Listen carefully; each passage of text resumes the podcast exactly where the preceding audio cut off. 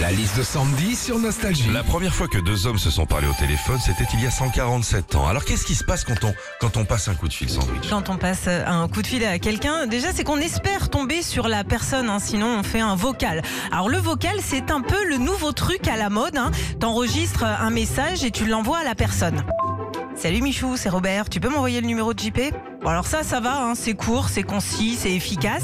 Mais des fois, il y en a, ils te laissent des vocaux tellement longs, t'as l'impression d'écouter un podcast sur leur vie. hein.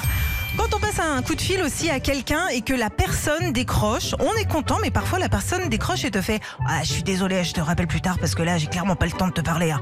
Bah si, puisque t'es en train de le faire. enfin, quand on passe un coup de fil à quelqu'un, ça arrive aussi qu'on ait en même temps un double appel. Et là, c'est la panique sur ton téléphone. Ça t'affiche raccrocher, répondre, répondre, raccrocher, mettre en attente, répondre et mettre en attente. En trois secondes, faut que ton cerveau ait pris une décision. Et au final, bah, tu raccroches au nez de tout le monde. Retrouvez Philippe et Sandy, 6h-9h sur Nostalgie.